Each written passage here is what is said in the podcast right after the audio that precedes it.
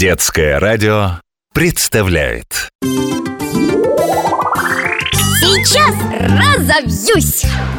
Пап, а почему, когда мне холодно, я начинаю дрожать? Так ведь и я тоже дрожу, когда замерзну Таким образом, наш организм вырабатывает тепло, которое нас согреет Вот смотри, когда нам становится холодно, наш мозг получает сигнал и сразу запускает ответную реакцию Наши мышцы быстро-быстро начинают напрягаться и расслабляться. Причем очень быстро напрягаться и расслабляться. То есть мы начинаем дрожать А при любом движении мышц вырабатывается тепло. Вот как интересно устроено. То есть наш мозг заставляет нас дрожать, когда холодно Чтобы нам стало хоть немного теплее.